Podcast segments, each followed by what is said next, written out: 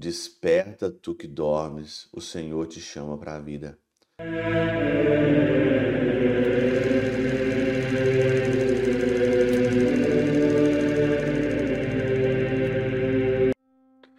Olá, meus queridos amigos, meus queridos irmãos, sejam todos muito bem-vindos novamente aqui no nosso Teose. Nós estamos aí então no nosso Sábado Santo, hoje, dia 8 de abril de 2023. Nós estamos aí então nesse tempo de luto. O Senhor morreu ontem, nessa sexta-feira da paixão, e nós estamos aqui em luto. Nesse tempo do sábado até o sábado à noite, que nós vamos então aí celebrar o sábado de aleluia, o sábado aonde nós vamos proclamar a vitória do Senhor. Mas até chegar lá nós estamos de luto, nós estamos aqui é, junto com a paixão de Cristo, tentando curar as nossas feridas tentando ser uma pessoa melhor, nos converter através da cruz de Cristo, que nesse momento está vazia, porque o Senhor ele está na mansão dos mortos. E um dos mistérios que eu gosto muito nesse sábado de manhã, nesse sábado até à noite, é que Jesus ele desce à mansão dos mortos, né? É um dos mistérios aí da nossa fé é um dos mistérios da nossa religião, do nosso credo, que vem ainda desde os tempos dos apóstolos, pela tradição, nós sabemos que o Senhor desce à mansão dos mortos. E eu queria hoje então meditar com vocês sobre isso, né? Nesse dia de luto, nesse dia que nós estamos então aí aguardando, porque nós sabemos que a vitória é certa. Sabemos muito bem que a vitória chegará. Aqui no nosso Catecismo da Igreja Católica, né, no parágrafo 633, diz assim: A morada dos mortos, a que Cristo morto desceu, é chamado pela Escritura os infernos, o Sheol ou o Hades. Porque aqueles que aí se encontravam estavam privados da visão de Deus. O inferno é a privação da visão de Deus. Os santos padres, os místicos, dizem que uma das coisas que é, nós vamos sofrer muito no inferno, e tomara que ninguém vá para lá, tomara que você possa se converter, porque ainda dá tempo, é você ficar privado da visão de Deus.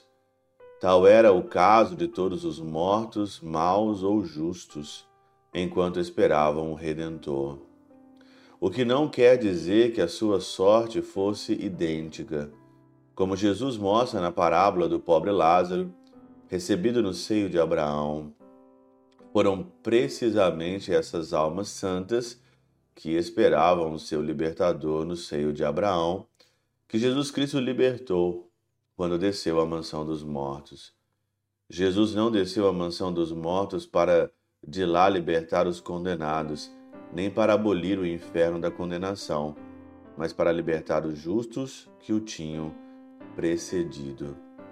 Jesus, mesmo depois da sua morte, ele continua ainda a boa nova, ele continua atrás da ovelha perdida. Ele vai atrás da ovelha perdida. O evangelho que mais encaixa aqui para mim nesse dia de hoje é Jesus, o bom pastor, que não quer perder nenhum daqueles que o Pai lhe deu. E mesmo aqueles mesmo, como diz aqui, os maus e os justos que estavam privados da visão de Deus, o Senhor vai atrás. Se o Senhor tem a capacidade, se o Senhor tem a coragem de ir à mansão dos mortos, atrás da ovelha perdida, ele tem muito mais coragem de ir atrás de nós quando nós já vivemos aqui nessa terra uma mansão dos mortos. Quantas pessoas que nós conhecemos, que você conhece, que passaram essa Semana Santa como se fosse na mansão dos mortos. Quantas pessoas ainda vão continuar anos e anos na mansão dos mortos? O interesse de Jesus de resgatar essa alma ou de resgatar a minha alma é um interesse grandioso, é um interesse, um interesse da eternidade é o interesse de amor. O interesse de amor de Jesus é que você não se perca. E se for preciso descer a mansão dos mortos, o Senhor vai descer a mansão dos mortos para te resgatar. Por isso, você que dorme, como Jesus dorme hoje no sepulcro, você que dorme na tua vida em tantas, tantas áreas, você que passou uma Semana Santa achando que era um grande feriado, desperta tu que dormes, o Senhor te chama para a vida. Desperta tu que dormes, não é essa a vida. Aparentemente, parece que você tem até uma certa vida. Aparentemente, até parece que você está gozando a vida, está alegre, mas na realidade você não está alegre, porque a verdadeira felicidade se dá no encontro pessoal com um Cristo. Não interessa se é na mansão dos mortos, aonde você está, Jesus quer te encontrar. Jesus quer trazer você de volta para a vida.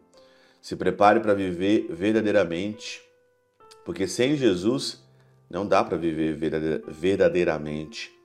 Sem o Senhor não dá para viver de uma forma verdadeira. Esperemos. A cruz não é o fim da linha e o melhor sempre está por vir.